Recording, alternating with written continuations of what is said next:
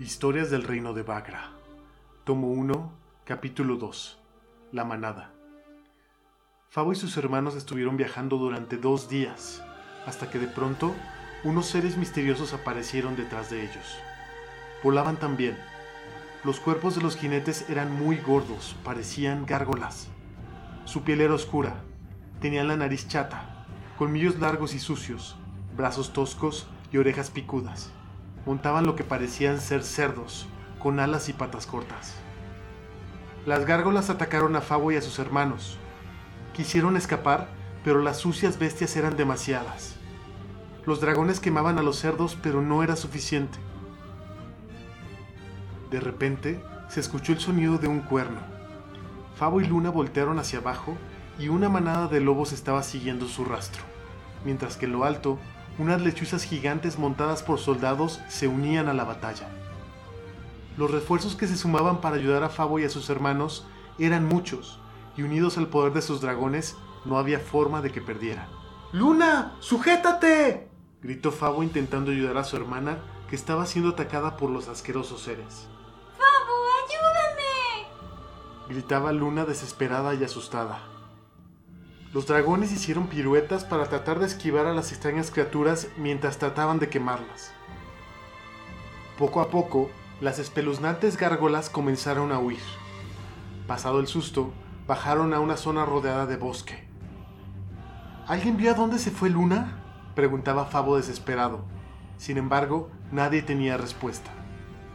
Se acercaron lobos y lechuzas y les preguntaron qué hacían en un reino tan peligroso. Aquel reino estaba en conflicto entre la reina Júpiter y el jefe de la manada, Yeco.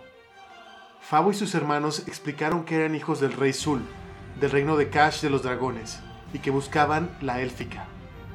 La manada los recibió y les dijeron que los ayudarían, pero antes debían celebrar la victoria de esta batalla.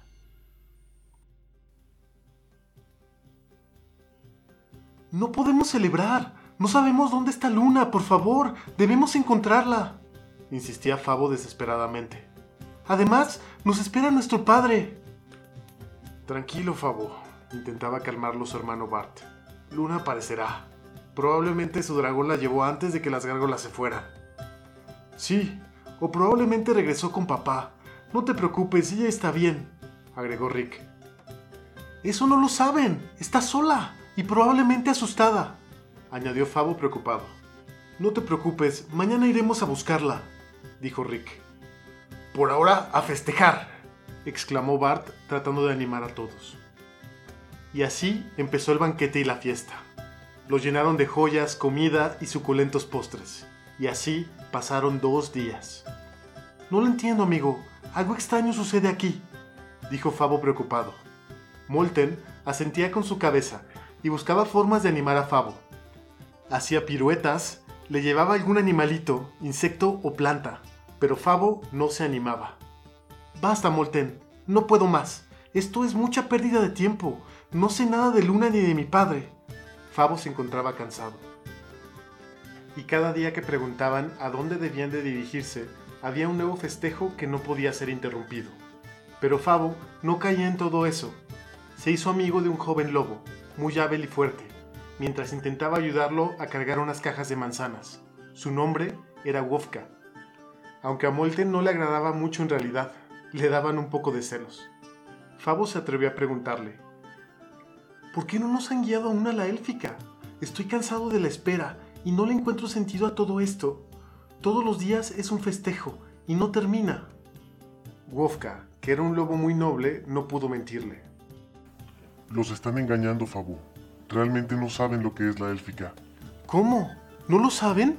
Entonces, ¿qué hacemos aquí? Preguntó Fabo confundido. No lo sé.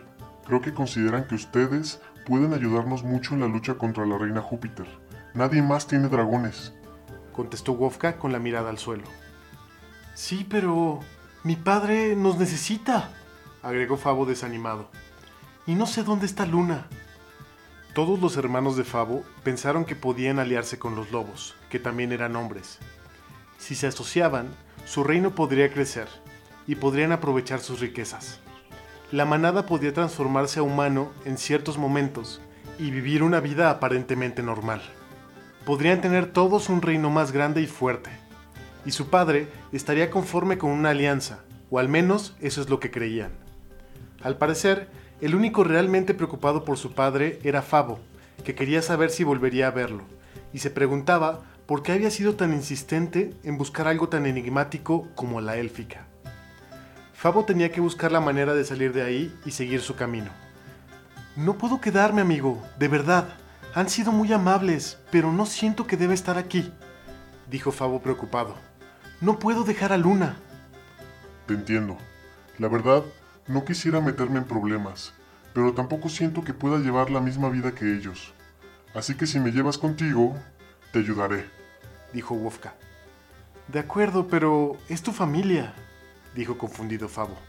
Lo sé, pero también tengo razones para querer salir de aquí, ¿sabes? decía un poco triste el joven lobo. Además, un cambio podría ayudarme, y creo que necesitarás un amigo. Los dos amigos estrecharon su mano y pata.